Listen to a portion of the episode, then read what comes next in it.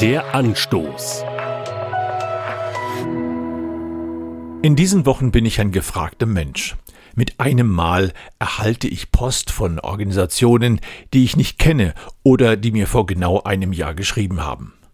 Klar, in der Adventszeit erhoffen sich viele zusätzliche finanzielle Unterstützung für eine gute Sache. Unter Christen haben Spenden eine lange Tradition. An seinen Mitarbeiter Timotheus gerichtet, schreibt der Apostel Paulus, ich zitiere, Fordere sie auf, ihr Geld zu nutzen, um Gutes zu tun.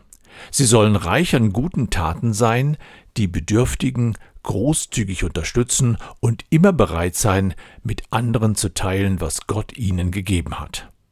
Auf diese Weise legen sie mit ihrem Besitz ein gutes Fundament für die Zukunft, um das wahre Leben zu ergreifen.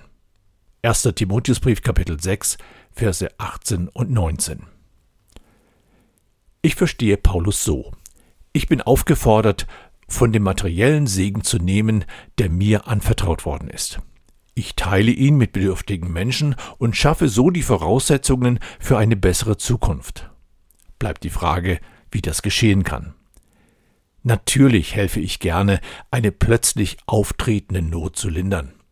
Aber ich kann auch an einem guten Fundament für die Zukunft bauen, indem ich beispielsweise ein Kind aus der dritten Welt mit der Möglichkeit beschenke, zur Schule zu gehen oder einem Bedürftigen helfe, wieder für sich selbst sorgen zu können.